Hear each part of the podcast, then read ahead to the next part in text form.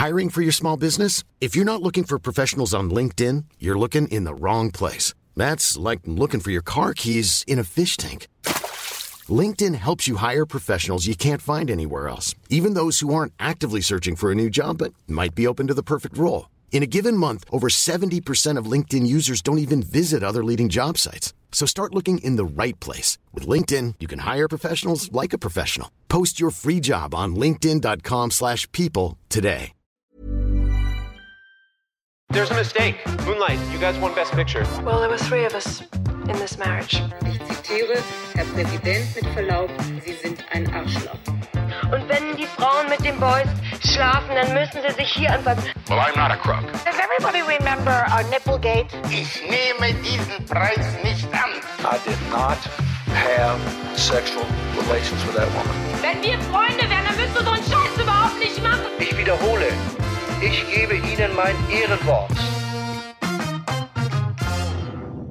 Herzlich willkommen bei Ehrenwort, ein Podcast über Skandale. Ich bin Jakob Und ich bin Fabienne.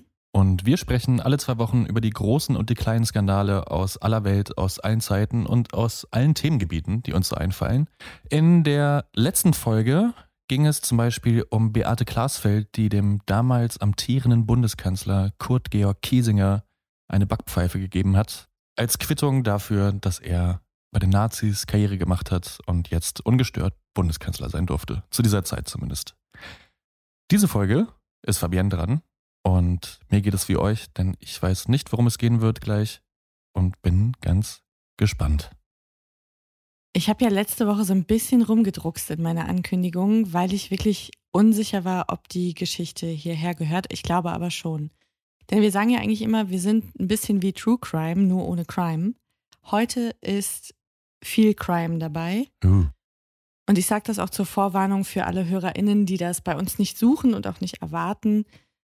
Ich will mich auch abgrenzen zu diesem ohnehin schon überfischten Teich der fantastischen True Crime-Formate, die es gibt und will mich weniger auf die Tatbeschreibung konzentrieren, sondern vielmehr auf das, was danach folgte, denn wir wollen heute reden über einen der größten Justizskandale in Deutschland. Es geht um den Fall Harry Wörz. Zusammen mit Jörg Kachelmann und Gustl Mollert eigentlich so das Dreigestirn der deutschen Justizirrtümer, wenn man so will. Und um diese Geschichte aber ganz nachvollziehen zu können, müssen wir natürlich auch darüber reden, was ist da eigentlich vorgefallen. Aber ich fange mal ganz vorne an. Es ist der 29. April 1997 in Birkenfeld im Enzkreis in Baden-Württemberg. Das ist eine Kleinstadt mit rund 10.000 EinwohnerInnen. Die nächstgrößere Stadt, auch in unmittelbarer Nähe, ist Pforzheim, die Gold- und Schmuckstadt. Warst du schon mal in Pforzheim? gute Frage. Wenn, dann kann ich mich nicht dran erinnern, aber ich kenne Pforzheim. Ja. Du könntest dich dran erinnern, wenn du da warst. Also ich hoffe, ich trete jetzt wirklich niemandem zu nahe, aber ich muss sagen, dass Pforzheim die Gold- und Schmuckstadt heißt, ist genau mein Humor. Das ist so wie, wie Schlecker früher, wo du so Dinge gekauft hast, um dich und deine Wohnung zu reinigen und das war, war ein absolut ekelhafter Drecksladen Ja. eigentlich. Okay. So ähnlich verhält es sich mit Pforzheim, aber es gehört jetzt gar nicht hierher.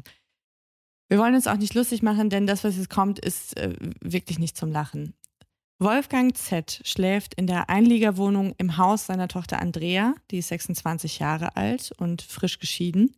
Er hört um halb drei Uhr in der Nacht ein lautes Rumpeln aus der Wohnung oben drüber und denkt, dass seine Tochter angefangen hat, Möbel zu verrücken. Und er steht auf, er will sie ermahnen, dass sie sich jetzt bitte schlafen legen soll und findet sie bewusstlos in ihrem Wohnungsflur liegend einen Wollschal um den Hals.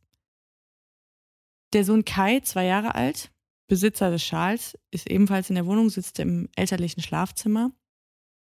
Wolfgang ruft dann innerhalb weniger Minuten dreimal den Notruf an, versucht zwischendrin seine Tochter immer wieder zu beatmen.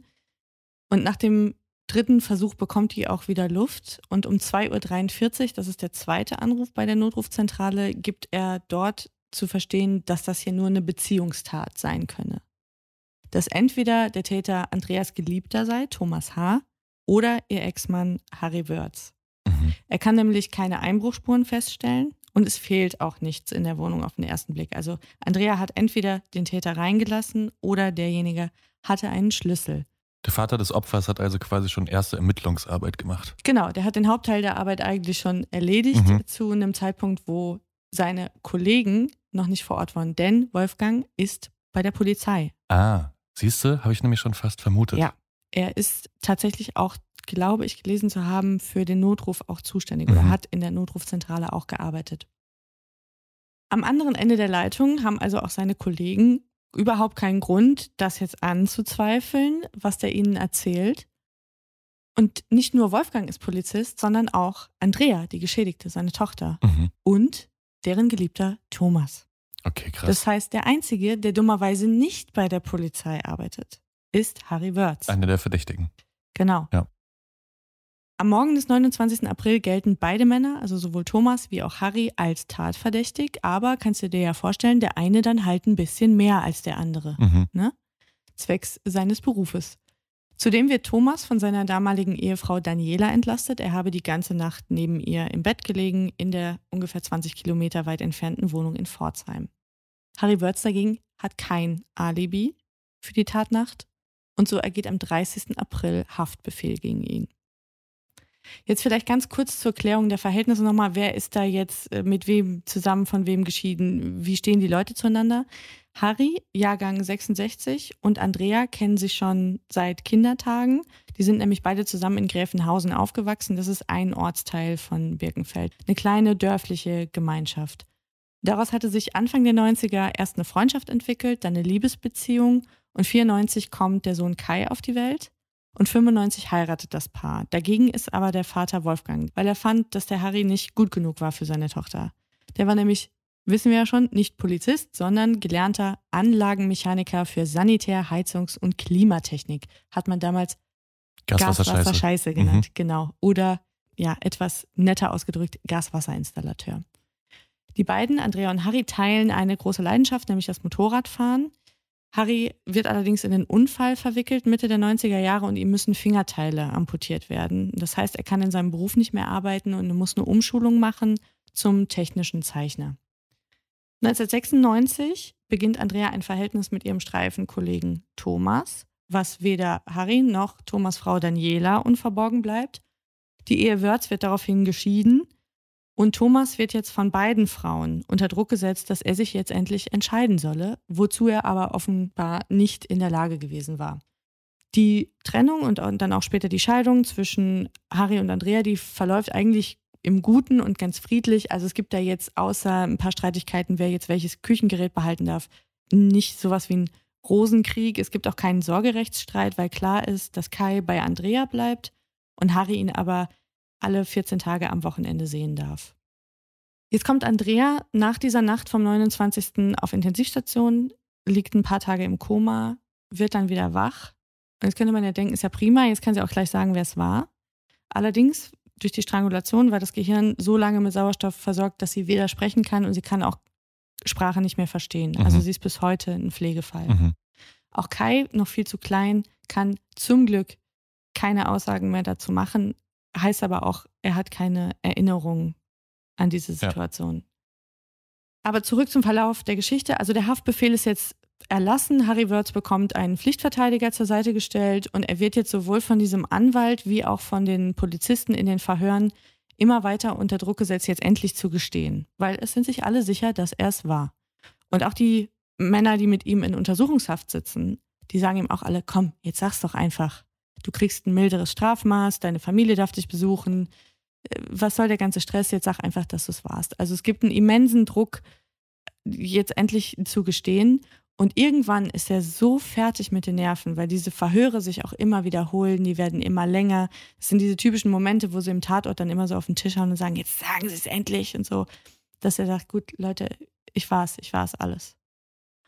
Und wie es dazu gekommen ist, dass er dieses Geständnis gemacht hat, das hat er in eigenen Worten nochmal geschildert 2014 bei Anne Will im Ersten. Und ich würde mal ganz kurz reinhören. Mein allererster Anwalt ist zu mir gekommen und hat zu mir gesagt, Herr Wirth, Sie müsstet erstmal ein Geständnis machen, dass ich meine dementsprechende Verteidigung aufbauen kann. Ich habe dann gesagt, ich war alles ohne Wenn und Aber. Und es ist dann dennoch von der Polizei zum Glück in diesem Fall aufgeschrieben worden, dass wir kein Gefälligkeitsgeständnis brauchen. Ich habe eine Ausfahrt gekriegt vom Gefängnis zur Polizei und auf der ganzen Fahrt ist mir gesagt worden, du machst heute ein Geständnis. Und das die ganze Zeit. Und dann sind die Verhöre länger geworden und irgendwann habe ich gesagt, ich war alles ohne Wenn und Aber. Und ich glaube, in der Akte Um steht... ihre fünf- Ruhe zu haben, oder warum haben Sie es In der gemacht? Akte steht 15 Mal, glaube ich, drin, ich will nur meine Ruhe. Mehr nicht. Mit dem letzten Satz kann ich mich absolut identifizieren. Aber ja, krass. Ich denke, die Situation ist klar. Da wird jemand ja morgens aus dem Bett geklingelt, noch vorm Zähneputzen, um 5 Uhr morgens festgenommen auf seinem eigenen Hof. Und es wird gesagt, du, sie stehen unter dringendem Tatverdacht, ähm, Mhm. dass sie das ihrer Ex-Frau angetan haben. Und jetzt wird er einfach in diesen Verhören so massiv unter Druck gesetzt. Da würde ja jeder irgendwann alles gestehen.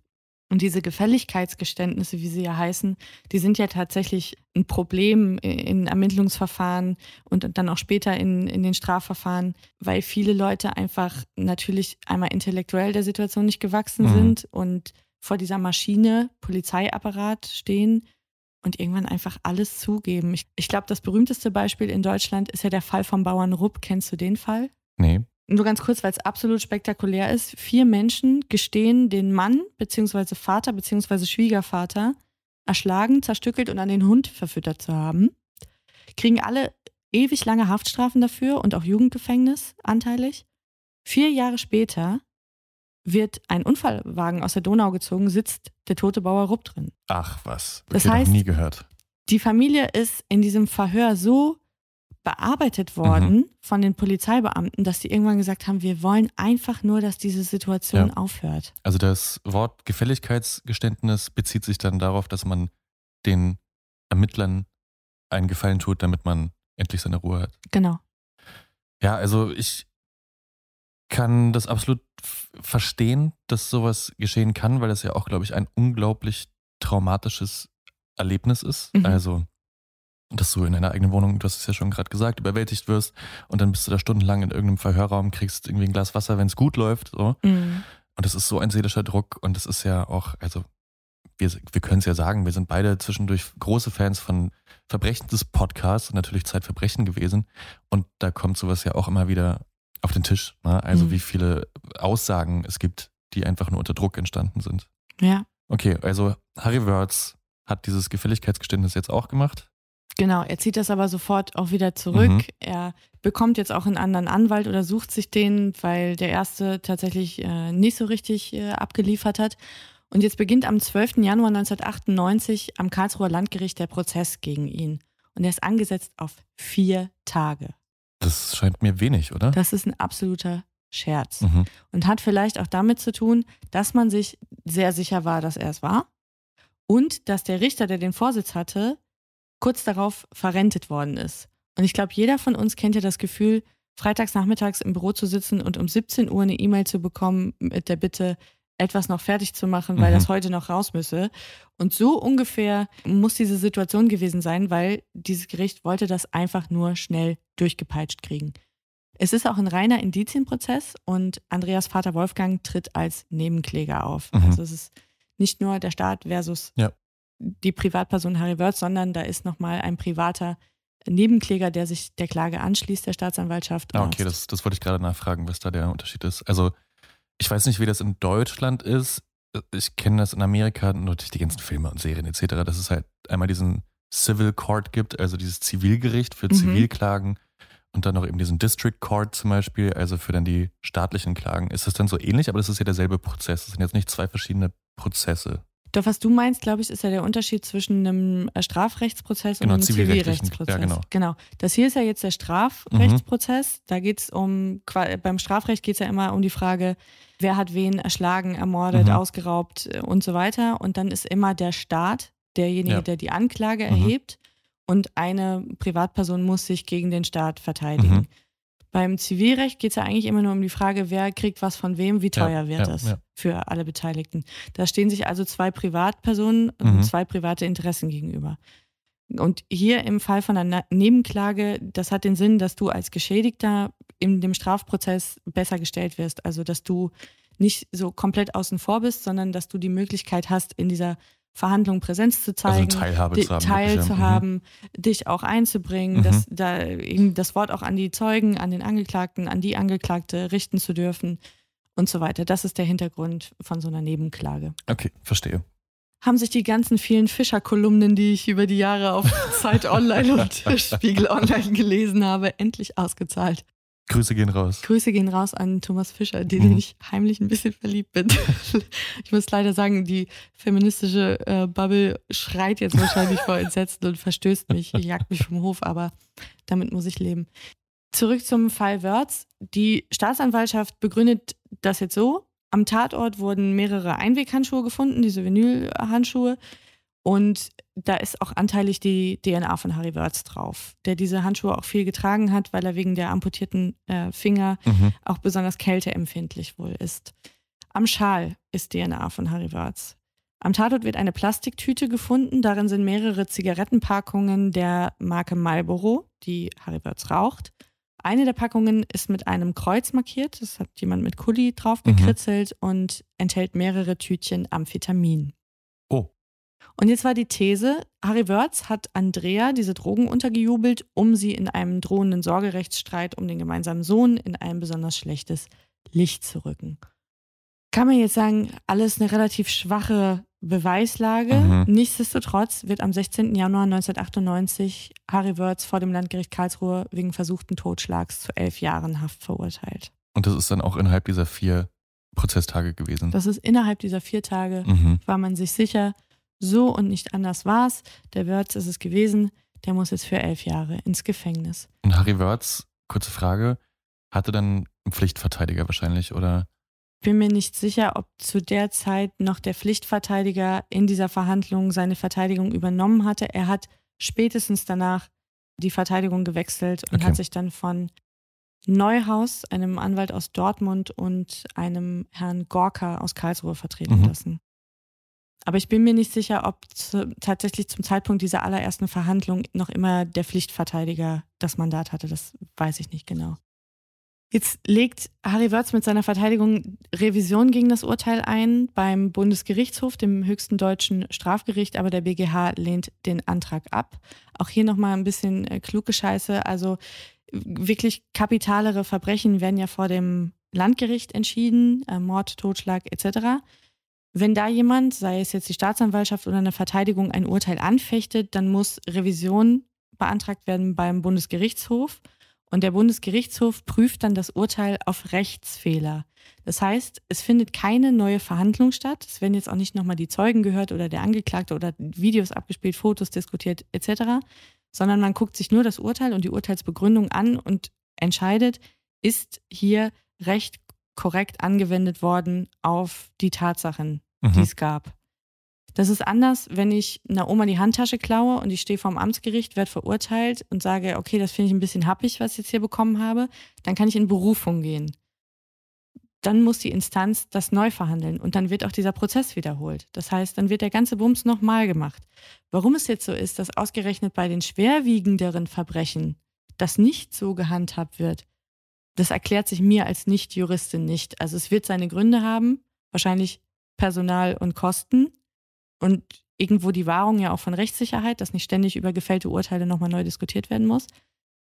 Aber genau, der Unterschied ist mir persönlich nicht direkt klar geworden als Außenstehender, aber ich bin auch weit davon entfernt, da Expertin zu sein. Also falls wir Expertinnen bei uns in der Hörerschaft haben, freuen wir uns, wenn ihr uns dazu vielleicht kurze Nachricht schreibt. Dann können wir das ja alle nochmal wissen lassen auf Instagram, ob es einen Grund dafür gibt, dass es so ist.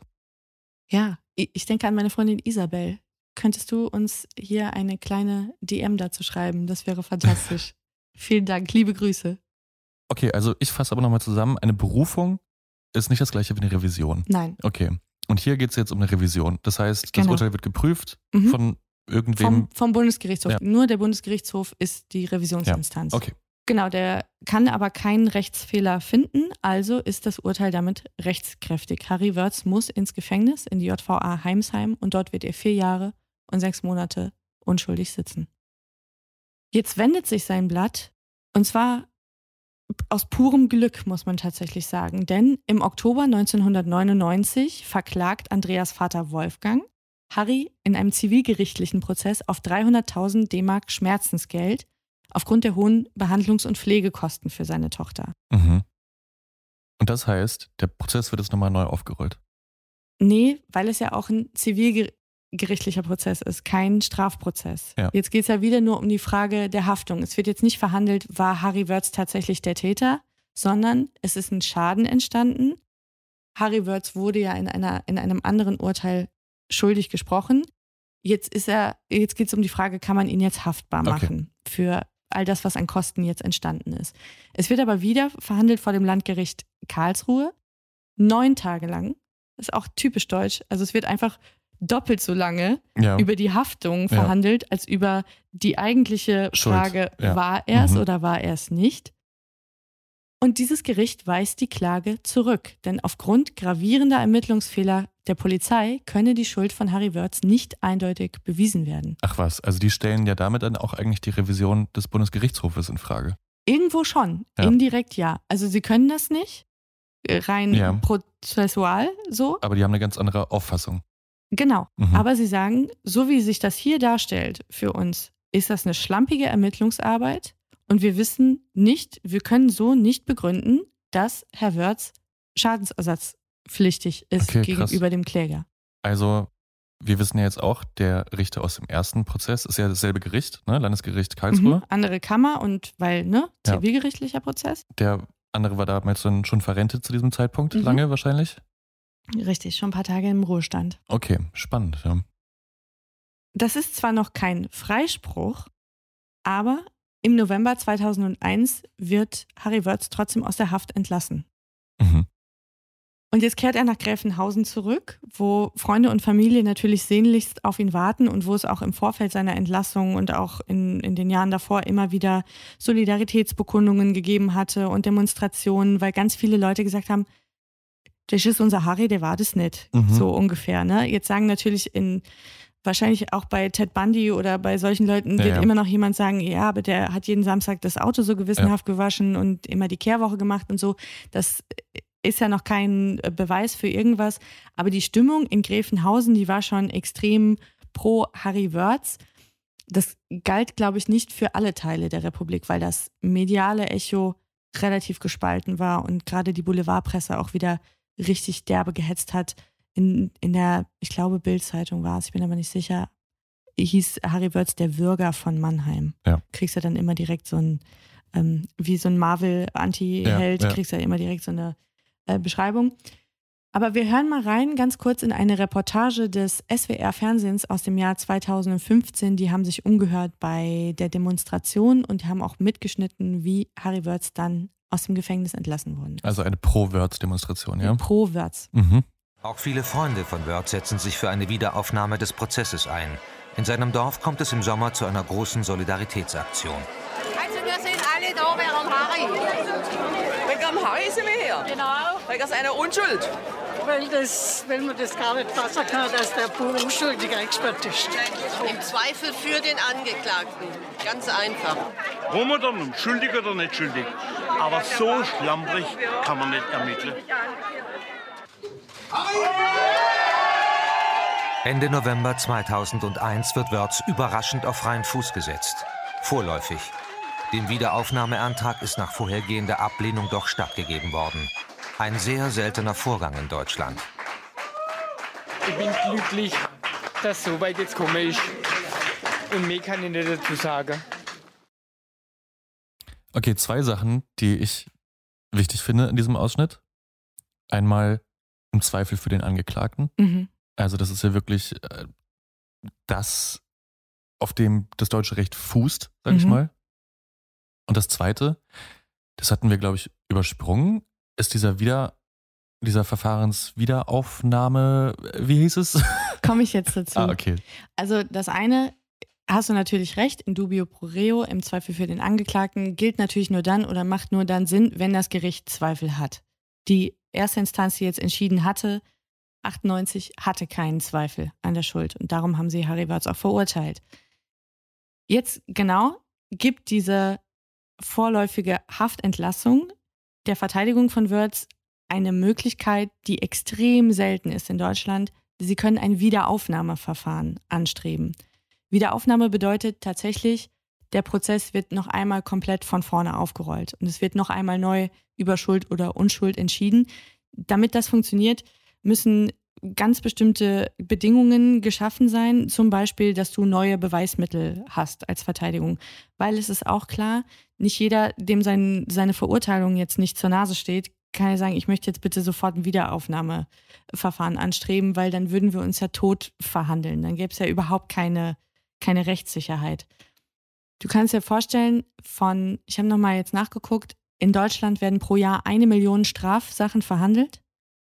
Davon sind 1000 Wiederaufnahmeverfahren. Okay. Also es ist wirklich extrem Irre, ja. selten. Das ist wirklich, wirklich selten. Zumal das Landgericht Mannheim die Wiederaufnahme auch zweimal ablehnt, dann aber vom Oberlandesgericht Karlsruhe dazu aufgefordert wird. Und dieser ganze Hickhack, der dauert von April 2001, als das Zivilgericht entschieden hat, hier besteht kein Anspruch auf Schadensersatz, der Wirt war es nicht, wenn ihr uns fragt, bis zu dem Prozess im Oktober 2005 beim Landgericht Mannheim. Und diese Mannheimer Richter sprechen ihn frei. Mhm. Allerdings aus Mangel an Beweisen. Okay, also keine, kein, kein Zuspruch der Unschuld, Genau. sondern ja. Aus Mangel an Beweisen. Im Urteil ist sogar die Rede davon oder in der Urteilsbegründung, man könne nicht ausschließen, dass er der Täter sei. Jetzt geht die Staatsanwaltschaft gegen diesen Freispruch aber erneut beim BGH in Revision. Und sie bekommt auch recht. Im Oktober 2006 hebt der BGH diesen Freispruch auf und ordnet an, dass es einen neuen Prozess geben muss. Im Oktober 2009 muss eine andere Kammer des Mannheimer Landgerichts also erneut über das Schicksal von Harry Wörz entscheiden. Jetzt sitzt er also elf Jahre nach seiner allerersten Verurteilung erneut vor Gericht. Diesmal sind 27 Verhandlungstage angesetzt und es sieht auch ziemlich gut aus für ihn. Aber die Staatsanwaltschaft bleibt renitent und verlangt in ihrem Plädoyer neun Jahre Haft. Am 22. Oktober 2009 fällt dann das Urteil unter großem medialen Interesse, wie du dir vorstellen kannst, und vor den Augen ganz vieler Freunde und Angehöriger von Harry Wörz, die in diesem Sitzungssaal mit dabei sind. Und er wird freigesprochen. Mhm. Und die Richter kommen zu dem Schluss, dass er niemals hätte verurteilt und auch niemals hätte angeklagt werden dürfen. Ach, krass. Ich muss wirklich sagen, Gänsehaut-Moment gerade bei mir gewesen. also, Chills. ja. Das ist wirklich eine krasse Geschichte. Und Mhm. jetzt ist es wieder einer dieser Momente in dieser Story, wo man denkt, okay, es ist ausgestanden. Es ist vorbei. Ich entnehme, das ist es nicht. Nee, ist es nicht. Denn die Staatsanwaltschaft geht gegen diesen Freispruch erneut beim BGH in Revision. Wie oft kann man das denn machen? Du kannst das beliebig oft machen. Ach was, okay. Also wann immer ein Urteil fällt und du als Angeklagter oder Verurteilter vielmehr oder als äh, Staatsanwalt sagst, du, das passt mir nicht, das finde ich falsch, gehst in Revision. Okay. Es ist auch nicht so, dass dir das nur dreimal freistünde oder sowas. Also das kannst du, Mhm. nach jedem Urteil steht dir dieses Rechtsmittel. I'm Sandra, and I'm just the professional your small business was looking for. But you didn't hire me because you didn't use LinkedIn jobs. LinkedIn has professionals you can't find anywhere else, including those who aren't actively looking for a new job but might be open to the perfect role, like me. In a given month, over 70% of LinkedIn users don't visit other leading job sites. So if you're not looking on LinkedIn, you'll miss out on great candidates like Sandra. Start hiring professionals like a professional. Post your free job on linkedin.com/people today.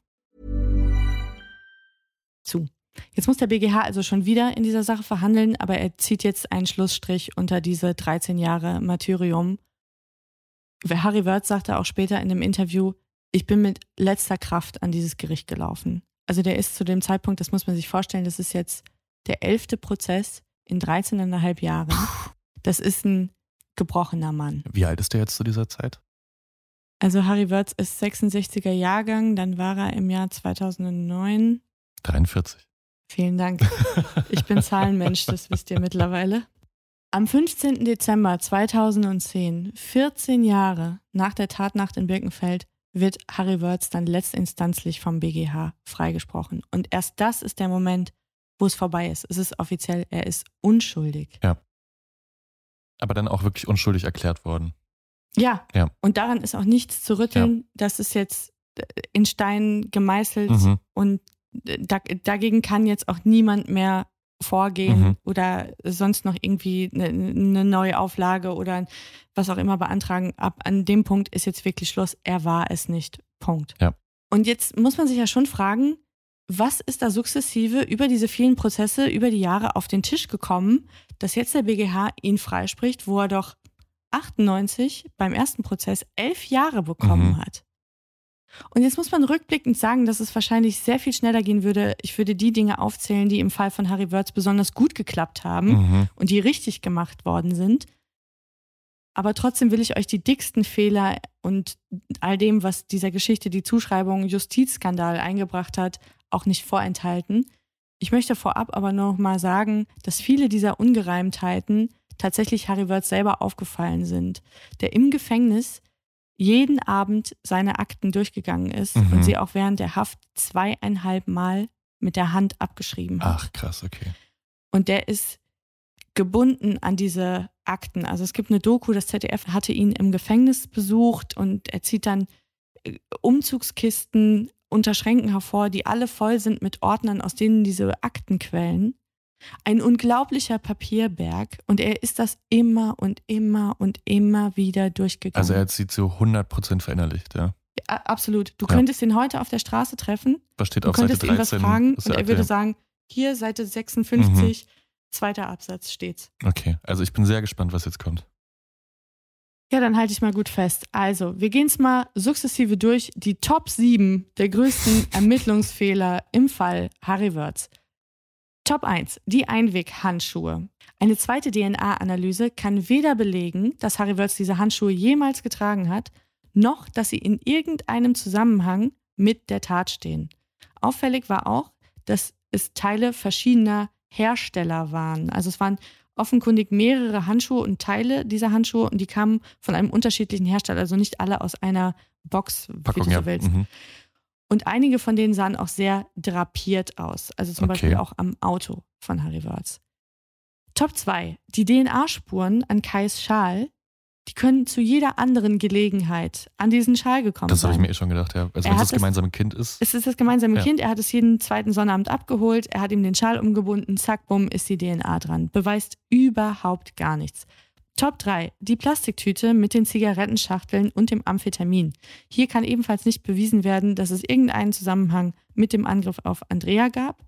Komischerweise war diese Tüte auch nicht mehr am anderen Morgen im Flur auf der Kellertreppe, so wie noch in der Tatnacht, sondern sie war im Schlafzimmerschrank von Andrea verstaut. Mhm. Und es fehlten auch einige Zigarettenpackungen.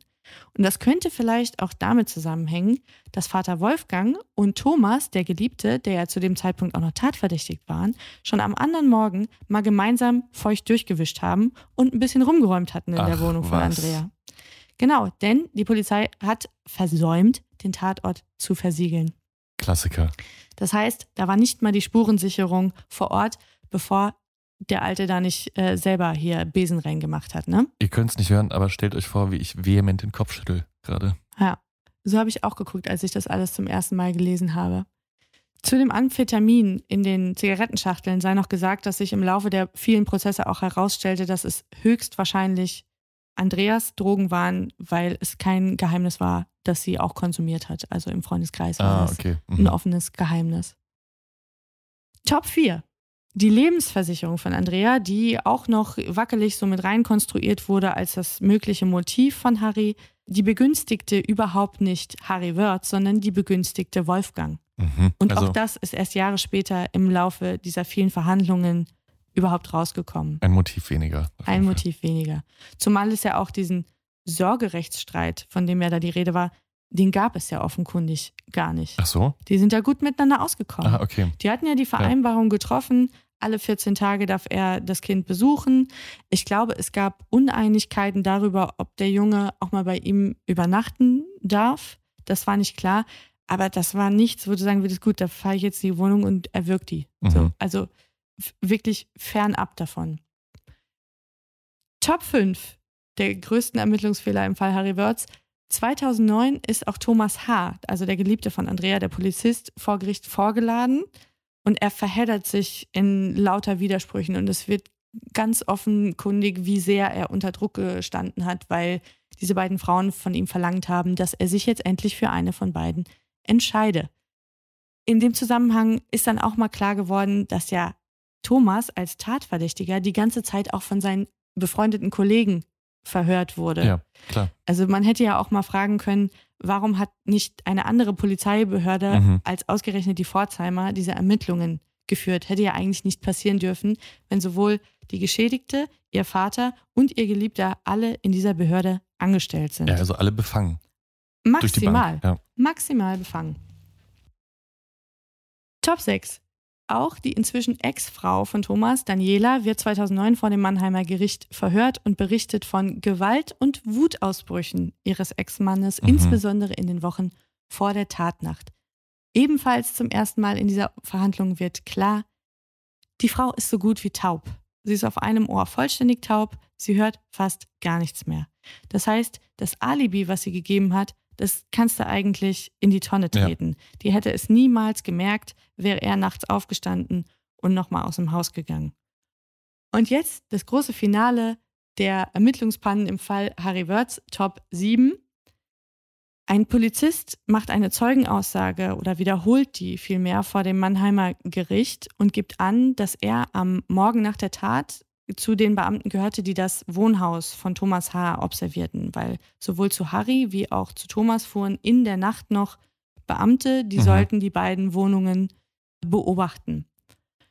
Und der gesteht, dass er sehr wohl in den frühen Morgenstunden das Auto von Thomas auf Restwärme geprüft hat. Und dass das Auto in der Nacht bewegt worden ist. Mhm. Es hatte auch nicht getaut. Ja. Und man hatte später immer zu Protokoll gegeben, dass die Polizei es leider versäumt habe, das Auto auf Restwärme zu prüfen. Beide Autos. Also Sowohl dieser das von Fakt wurde einfach unterschlagen. Ja, unterschlagen ist das richtige Wort. Dieser Vermerk, den der Polizist ausgefüllt hat, ist von seinen Vorgesetzten in die sogenannte Spurenakte gesteckt worden. Es gibt eine, das habe ich jetzt auch neu gelernt, es gibt einen Unterschied zwischen der Hauptakte und einer Spurenakte. Mhm. In die Spurenakte wird quasi alles reingekippt, was du während den Ermittlungen als Polizei findest. Du strickst dir ja aber schon eine Geschichte mit Mhm. einem Motiv und wie wird es gewesen sein, bliblablu. Und all das, was du für relevant erachtest, um diese Theorie zu stützen, steckst du in die Hauptakte. Und vor Gericht ist nur die Hauptakte vorzulegen. Wow, okay. Das heißt, all das, diese ganze Tatsache, auf die die Rechtsanwendung gründete, ja, die war, die war geframed. Da sind entlastende Details weggelassen worden und alles, was ihn belastet hat, ist reingepackt worden. Alles, was den Kollegen belastet hätte, ist schön unter den Tisch gefallen. Und also es ist ja nun eindeutig, also das Auto ist in der Nacht Mhm. bewegt worden und das hat man versucht zu vertuschen, Wahnsinn. weil es natürlich Thomas in erheblicher Erklärungsnot Ja. gebracht hat. Der Vollständigkeit halber, falls sich jetzt jemand diese Frage stellen sollte, das Auto von Harry Wörz hat man an diesem Morgen tatsächlich nicht auf Restwärme überprüft, weil man zu dumm war, es zu finden. Es parkte nämlich nicht unmittelbar vor seiner Wohnung, sondern 200 Meter weiter Mhm. hatte er es im Hang abgestellt, weil das war eine ganz alte Schüssel und er hatte immer Angst, dass er die morgens nicht ankriegt. Ja. Deswegen hat er die immer in den Hang gestellt, Dass er zur halt Not anrollen kann. Dass er zur Not einfach anrollen kann. Trotz Ringfahndung war es den Beamten in Pforzheim nicht möglich, diesen Wagen zu finden. Also, oder eben erst viel zu spät und dann hätte es auch keinen Sinn Ja. mehr gemacht zu Oder der Ring war zu klein. oder der Ring was. Ja, aber noch kleiner als äh, so 200 Meter, Ja. weiß ich nicht so wirklich. Also, es ist jetzt wirklich dem dümmsten Prozessbeobachter klar, hier gab es eine falsche Tatsachenfeststellung, die gezimmert worden ist und auf dieser Grundlage wurde Recht beziehungsweise ziemlich großes Unrecht gesprochen. Also könnte man auch diskutieren, ist der Fall Wörth jetzt wirklich ein Justizskandal oder ist es nicht vielmehr ein Polizeiskandal? Nach dem Freispruch von Harry Wörth werden jetzt Ermittlungen gegen Thomas H. aufgenommen, weil das Gericht auch in der Urteilsbegründung deutlich sagt, wir gehen davon aus, dass er der Täter ist. Das hat das Gericht aber nicht zu entscheiden. Das ist ja nicht wie im amerikanischen Spielfilm, wo dann direkt äh, demjenigen Handschellen angelegt werden, wenn die anderen äh, zur Champagnersause übergehen. Es gibt also Ermittlungen und Thomas wird auch vom Dienst suspendiert. Nach drei Jahren stellt man das Ganze aber ergebnislos ein. Und Thomas H. ist tatsächlich auch heute wieder bei der Polizei in Pforzheim tätig. Okay, krass, ja. Und der Ermittlungsdruck kannst du dir ja vorstellen, der ist heute non-existent, weil diese Tat mittlerweile natürlich auch verjährt, ist. Ja. Es gab auch nie irgendwelche Untersuchungen oder gar Verfahren, an welcher Stelle die Staatsanwaltschaften so massiv verschissen haben, Mhm. weil auch da muss man ja sagen, entweder waren die faul und haben sich nicht mit der Polizei und deren Arbeit beschäftigt, Oder die waren einfach wirklich doof oder sie waren geschmiert oder ich weiß nicht was. Auf jeden Fall hätten sie ihre Anklage und alles, was darauf gründete, niemals auf dieses Gerüst, auf dieses mehr als wackelige ja. Gerüst ja bauen dürfen. Was ja nur Indizien waren am Ende des Tages. Genau. Jetzt ist wieder gerade ein Moment, wo man denkt, okay, die Geschichte ist zu Ende, bitter, aber sie ist hier immer noch nicht zu Ende. Und jetzt kommt das, was wirklich, man kann ja immer sagen, Fehler im System, in der Justiz und so weiter. Ich will jetzt gar nicht hier irgendeine Theorie aufmachen von dem systemischen Versagen. Einzelfall hin oder her, es wird viel diskutiert, auch gerade am Fall Wörth. Was aber unbestritten ein absolut massiver Skandal ist in meinen Augen, ist das, was dem armen Mann danach passiert ist. Denn du fällst ja als Justizopfer eigentlich gleich durch zwei Raster. Der ganze Vollzug, den wir in Deutschland haben, der gründet ja darauf, dass du tateinsichtig bist. Nur dann wird dein Strafmaß reduziert. Die ganzen therapeutischen und resozialisierenden Maßnahmen in der Haft, die sollen ja dann greifen. Als Justizopfer, der die ganze Zeit seine Unschuld beteuert, bist du ja einfach nur am Arsch. Und du kannst die Situation für dich auch überhaupt nicht verbessern. Wenn du deine Strafe dann abgesessen hast, als verurteilter Straftäter, da kriegst du ja alle Hilfestellung der Welt an die Seite. Du kriegst eine Bewährungshelferin oder einen Bewährungshelfer, du kriegst wieder Eingliederungshilfen. Als Justizopfer machen die einfach die Tür hinter dir zu und das war's. Du kriegst gar nichts. Mhm. Aber natürlich, wann immer hier irgendwer zu Schaden kommt in Deutschland, ist natürlich die Frage Schadensersatz. Und das gilt auch, wenn der Staat sozusagen derjenige ist, der dir diesen Schaden zugeführt hat. Das ist natürlich in Deutschland ganz streng geregelt. Du kriegst hierzulande für jeden Tag, den du unschuldig in Haft saßt, einen Festbetrag. Und jetzt darfst du mal raten, wie hoch der ist. Also nach der Anmoderation 15 Euro. Close. Es sind 25 Euro. Mhm. Wahnsinn. Und es gab mal den Versuch, aus der Anne Will-Sendung, die ich auch gerne nochmal in die Shownotes packe, da war auch die Ex-Justizministerin Black Melin vor Ort und da wurde das auch diskutiert, diese Frage, ob das nicht unanständig sei. Und sie sagte, es gab die Diskussion, das anzuheben auf 100 Euro. Haben die Länder alle gesagt, geht nicht, können wir nicht finanzieren, ist zu teuer. Und es gibt überhaupt keinen öffentlichen und keinen politischen Druck. Also niemand verlangt ja. das, es gibt keine Lobby ja. dafür. Ja. Und deswegen ist es dieser Pfennigbetrag. Im Fall von Harry Wörth sind das wie gesagt, ich bin Zahlenmensch, 1676 Tage mal 25 Euro macht summa summarum 42.000 Euro. Jetzt hat das Land Baden-Württemberg tatsächlich die Frechheit und rechnet davon 11.000 Euro runter, weil Herr Wörz ja diese vier Jahre und sechs Monate mietfrei gewohnt habe und auch keine Was? Kosten für Essen und Getränke hatte. Wow. Wow. Das muss man sich wirklich mal auf der Zunge zergehen lassen. Und das ist ja auch ein Zynismus, wie er wirklich nur in Deutschland existieren das ist kann. Unglaublich. Das ist so eine Unverschämtheit. Jetzt geht es aber nicht nur um diese Pauschale, um diese 25 Euro. Es gibt ein Gesetz für die Entschädigung von Strafverfolgungsmaßnahmen. Und dieses Gesetz besagt im Grunde, dass du als jemand, dem das zu Unrecht widerfahren ist, du musst genauso gestellt werden finanziell wie, wie du quasi, wie es dir ergangen wäre, hätte diese Strafverfolgung nicht eingesetzt. Das heißt, der Staat ist eigentlich verpflichtet, dir alle Verdienstausfälle zurückzuzahlen, nicht eingezahlte Rentenbeiträge, Anwaltskosten, Autos, die du hast verschrotten müssen, Möbel, die verkauft worden sind äh, und so weiter und so fort. Das Problem hieran ist, dass in der Beweislast aber der Kläger ist. Das heißt, Harry Wörth in dem Fall und seine Verteidigung sind verpflichtet, eins zu eins zu dokumentieren, welcher Schaden ist jetzt durch die Strafverfolgung entstanden. Mhm. Das klingt total einfach, aber mach das mal. Das bedeutet, für 13,5 Jahre Zeit muss er jedes Parkticket, was er gelöst hat, um vor dem BGH zu parken, dort einreichen und muss erklären, warum das ein Schaden ist, der ihm entstanden ist mhm. durch die Strafverfolgung. Also wie die Steuererklärung des Todes. Es ist die Steuererklärung from hell. Ja. Wirklich. Und es gilt für jede Anschaffung, für jede Rechnung, für alles, was er in der Zeit ausgegeben hat. All das muss er erklären. Er muss es dokumentieren. Er muss es immer und immer wieder coin. Und auch das Stichwort Verdienstausfall ist das weitere Problem zu der Zeit, du erinnerst dich, hat es zu Anfang erzählt, er hatte diesen Motorradunfall, er konnte in seinem alten Beruf nicht mehr arbeiten, hat die Umschulung gemacht zum technischen Zeichner. Er hat aber in diesem Beruf nicht gearbeitet. Ah, das habe ich mir schon gedacht, ja. Und in dem Moment, als das alles quasi über ihm hereinbrach, war er in einem Gelegenheitsjob. Er war ein Hilfsarbeiter. Mhm. Und an diesem Gehalt Ja, das ich mir gedacht. bemaß sich jetzt dieser Ja. unanständig niedrige Verdienstausfall. Und es gab für ihn auch keine Möglichkeit zu belegen, ja, hätte das alles nicht stattgefunden, Hätte er in so und so ich Jahren, natürlich einen Job in dem Beruf gefunden und hätte gearbeitet und hätte dieses und jenes verdient. Dieser ganze juristische Hickhack über diese Entschädigung, der zieht sich weitere vier Jahre zwischen ihm und dem Land Baden-Württemberg, bis er wirklich am Ende einfach nur noch fix und fertig ist mit den Nerven.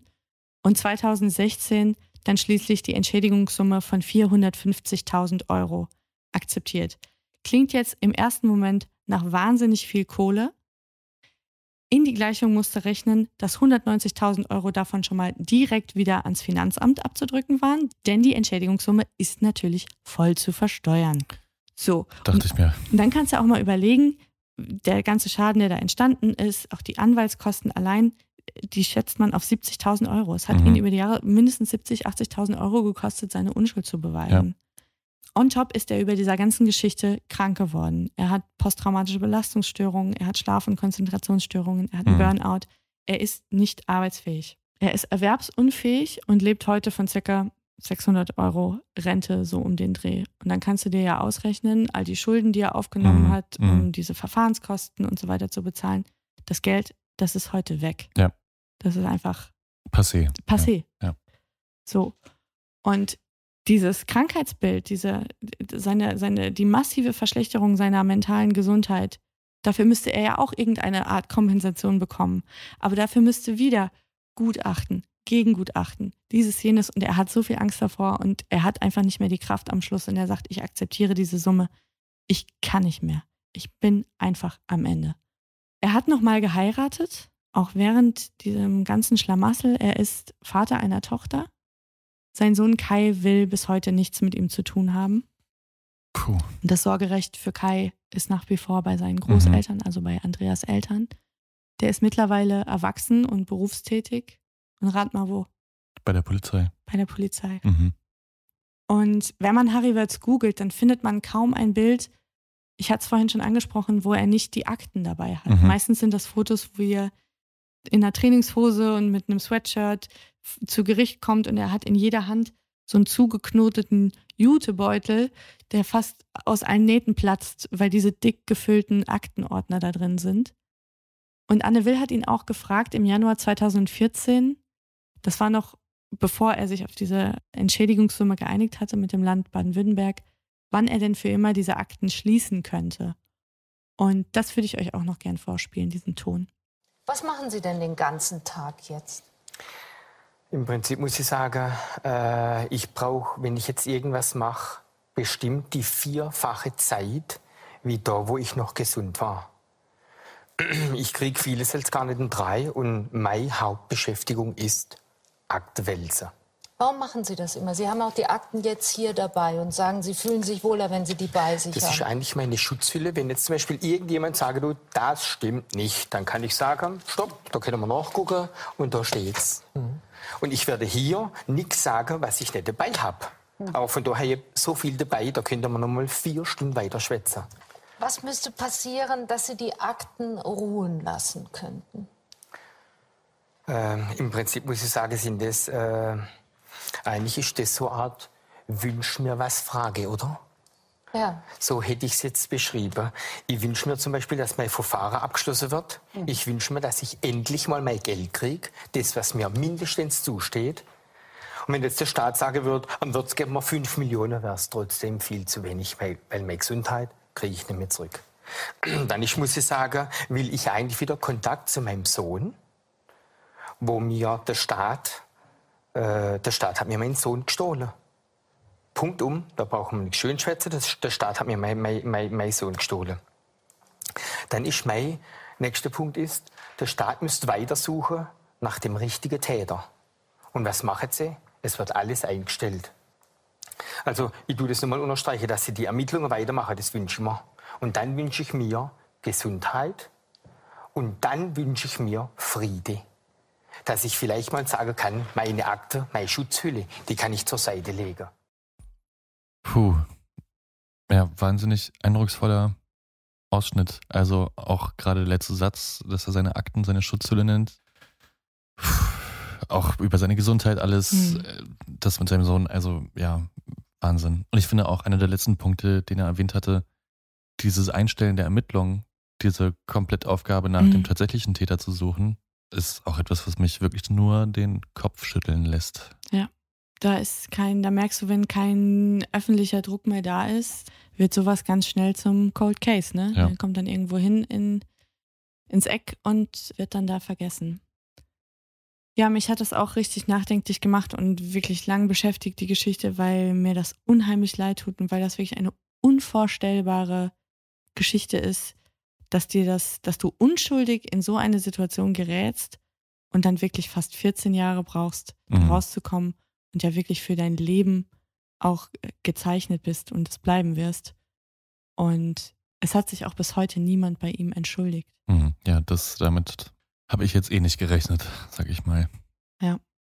Nee, hat mich schon irgendwie echt belastet, muss ich sagen, weil du wirklich denkst, okay, das kann uns allen passieren.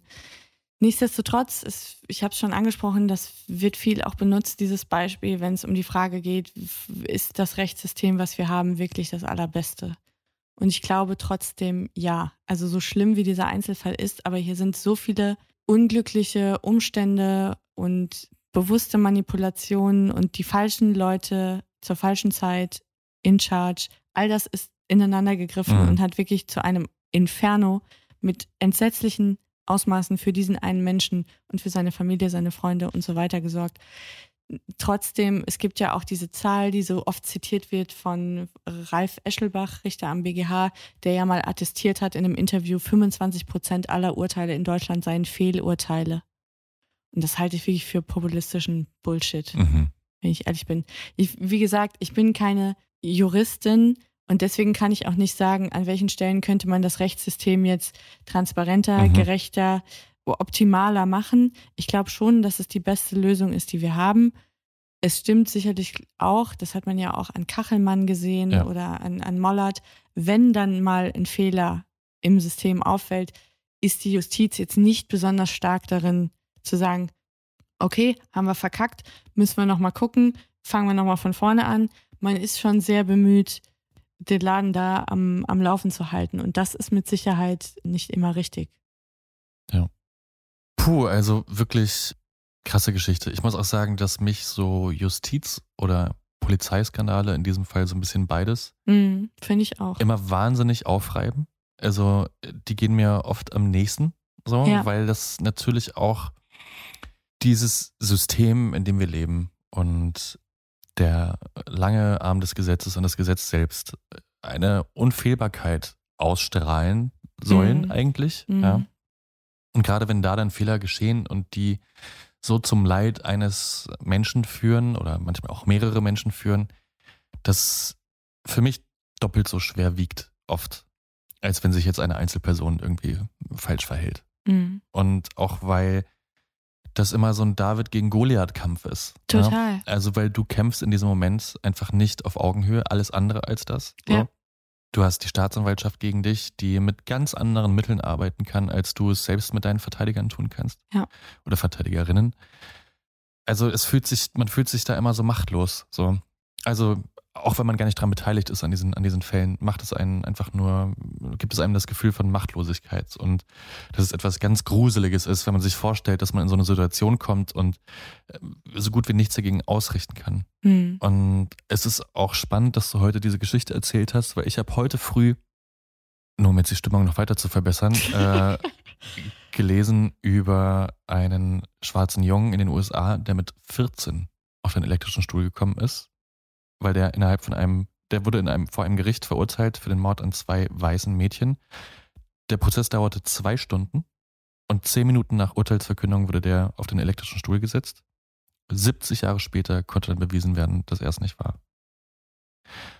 Und also von diesen Geschichten gibt es unzählige, jetzt nicht nur in Deutschland, sondern auf der ganzen Welt. Auf Netflix gab es ja auch diese berühmte Do- Doku-Serie Making a Murderer, die ja genau dieses Thema behandelt und man bis heute nicht weiß, war es, war es nicht, etc. Ist ja auch egal. Mich reibt sowas extrem auf. Das ist eigentlich nur das, was ich sagen will. Und es, ja, also ich bin wütend. Fabian, du hast es geschafft. Der Skandal hat mich äh, wütend gemacht. Ich denke, äh, man hat es mir auch angehört, dass ich äh, Ja.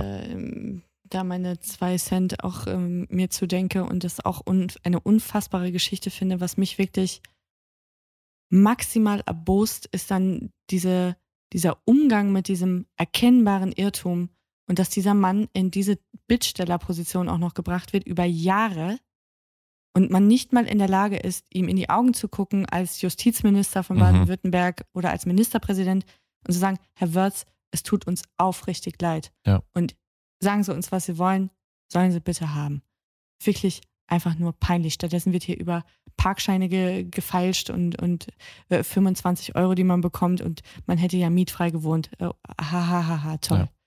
Das finde ich unglaublich skandalös. Und ich glaube, das ist so eine Albtraumvorstellung, weil der Staat ja eigentlich sozusagen das Gebilde ist, was uns schützt. Und plötzlich ist der Staat aber gegen dich. Ja. Und das muss ein, ein Gefühl von Ohnmacht sein, wie man das, glaube ich, in seinen schlimmsten Albträumen nicht haben möchte. Und ich glaube auch durch diese, dadurch, dass der Prozess und die Verfahren und all das, das ist ja so formal und, und durchdekliniert und folgt diesen bestimmten Regeln und das ist ja auch eine bestimmte Art von Sprache, die, die dort benutzt wird. Das ist ja wie Code. Ja, absolut. Und als, als jemand, der nicht Jurist ist oder nicht Juristin, sitzt du dann da und versuchst einfach nur wieder an Land zu schwimmen und, und siehst da aber gar kein Ende. Das muss, ein, das muss grauenhaft sein. Und ja, trotzdem glaube ich, äh, bin ich, nehme ich ganz viel Abstand davon, dass, weil, weil es gibt so viele Diskussionen, wann immer jemand verurteilt wird, gerade wenn es um Dinge geht, die uns wirklich an die Substanz gehen, wenn es um Missbrauch geht und, und, und ich will jetzt gar nicht hier so ein äh, Desasterporno daraus machen, dann sind ja immer alle ganz schnell dabei zu sagen, das ist viel zu wenig, der dürft nie mehr Mhm, raus, mhm. bababa, und ähm, wie kann das sein und dieses und jenes. Und wir sind ja dann plötzlich alle Bundesrichter, weil wir es ja so Mhm. viel besser wissen. Vielleicht denken auch viele Richter oder viele Leute in der Justiz, dass sie unfehlbar sind, weil wir von außen auch glauben, dieses System sei unfehlbar. Mhm. Und das ist einfach Quatsch. Wenn du mal siehst, wie weit so ein Revisionsrichter weg ist von dem tatsächlichen Geschehen, der sieht ja nicht mal, der hört ja nicht mal die Zeugen. Ja. Und also, wenn du bei der Polizei bist, frag doch mal drei Leute, ob sie dir ein und dasselbe Auto beschreiben können. Ja. Da, da wirst du ja da schon wahnsinnig. Und dann sollen aber Leute etwas, etwas beurteilen, was Jahre zurückliegt, wo wo sie niemanden kennen, niemandem in die Augen geguckt haben. Auch dass so Verhöre filmisch dokumentiert werden, ist ja eine Erfindung aus dem Tatort. Es findet ja nicht statt. In Deutschland jedenfalls nicht. In ja. Deutschland nicht. Ja, also es ist immer nur eine, eine, eine Näherung. So. Ich, und ich glaube, das muss man sich bewusst machen. Am Ende steht nicht die Wahrheit, sondern am Ende von so einem Strafprozess steht eine Wahrscheinlichkeitsaussage. Und mit viel Glück ist die einigermaßen richtig. Mhm. Das heißt jetzt nicht, dass wir so eine Gerechtigkeitslotterie haben. Ne? Das, das glaube ich nicht. Es ist schon das beste System, was wir haben, aber es ist unglaublich schlimm, wenn es solche Fälle gibt und solche Schicksale Ja. und wenn dann der Staat nicht in der Lage ist, sich einzugestehen, wir haben Mist gebaut und wir müssen alles tun, das jetzt wieder gerade zu biegen. So, und jetzt habe ich mich leer geredet, leer geraged. So. Vielleicht eine Sache noch, falls euch der Fall interessiert, also alles, was ich benutzt habe an Quellen, das werde ich wie gehabt in die Shownotes stecken. Es gibt eine Webseite von Harry Wörth, die, so wie ich es lese, Freunde von ihm hosten und auch pflegen. Ihr findet alle Originaldokumente, alle Urteile, alle Gutachten. Alles ist dort in akribischer Fleißarbeit dokumentiert und ihr findet das Geschehen natürlich gefärbt durch seine Brille dort nochmal aufgeschrieben. Aber wen es wirklich interessiert, der kann sich da gerne mal umschauen. Vielen So. Also für diese aufreibende Geschichte, die aber trotzdem ja, spannend und lehrreich war. Aber wie kriegen wir denn jetzt die Kurve noch, um unsere HörerInnen nicht ganz so betröppelt aus dieser Folge hinauszulassen? Falls überhaupt noch jemand da ist. Ich glaube, es haben spätestens, als ich den Unterschied zwischen Berufung und Revision erklärt habe, haben zwei Drittel unserer Hörerschaft einfach ausgeschaltet. Ja, unterschätzt sie mal nicht. Wir werden sehen. Ich hoffe, ich habe euch nicht gelangweilt. Ich weiß, es war ein Nein, bisschen. absolut nicht. Ich wollte keine True Crime Geschichte daraus machen. Ich wollte es etwas technischer, verfahrenstechnischer machen. Ich hoffe, das ist mir einigermaßen und nachvollziehbar gelungen. Nee, also langweilig war es auf gar keinen Fall. Gott sei Dank. Ihr könnt euch auch sicher sein, dass die True Crime Geschichten bei uns eigentlich eher eine Ausnahme bleiben werden. Auf jeden Fall versprochen. Dennoch, Sabine Rückert, vielen Dank für diese Folge. Vielen Dank, Andreas. Und dann hören wir uns das nächste Mal bei Ehrenwortverbrechen. Wie viel Ärger kriegen wir jetzt juristisch, wenn wir das Zeitverbrechen-Jingle benutzen am Schluss? Let's find out. ja.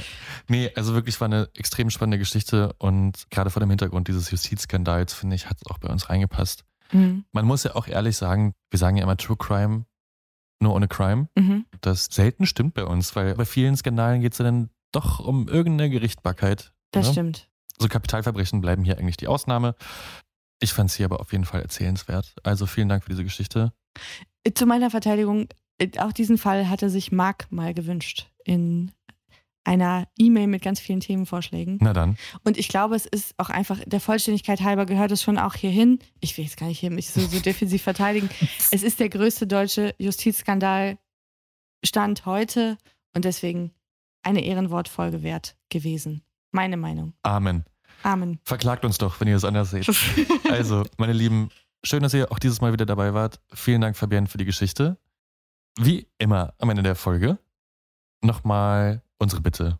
Lasst uns doch eine Review da bei Apple Podcasts, ein paar Sterne auf Spotify. Teilt die Folgen doch auch mal gerne mit euren Freunden und Freundinnen, wenn ihr sie besonders gut findet. Denn wir freuen uns über jeden und jede von euch, die hier alle zwei Wochen einschaltet und uns zuhört.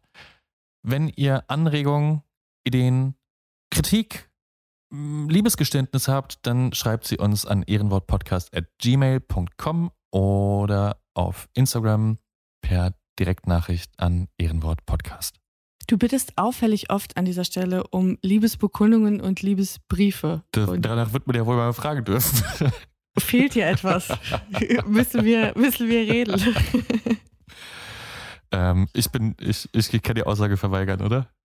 ja, du kannst von deinem Zeu Zeugnisverweigerungsrecht Gebrauch machen. Ja.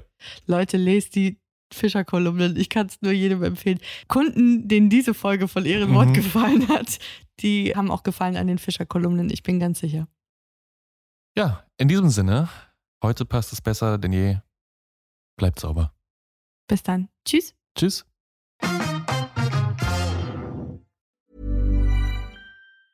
Even when we're on a budget, we still deserve nice things. Quince is a place to scoop up stunning high-end goods for 50 to 80% less than similar brands. They have buttery soft cashmere sweaters starting at $50, luxurious Italian leather bags, and so much more. Plus, Quince only works with factories that use safe, ethical, and responsible manufacturing. Get the high-end goods you'll love without the high price tag with Quince. Go to quince.com/style for free shipping and 365 day returns.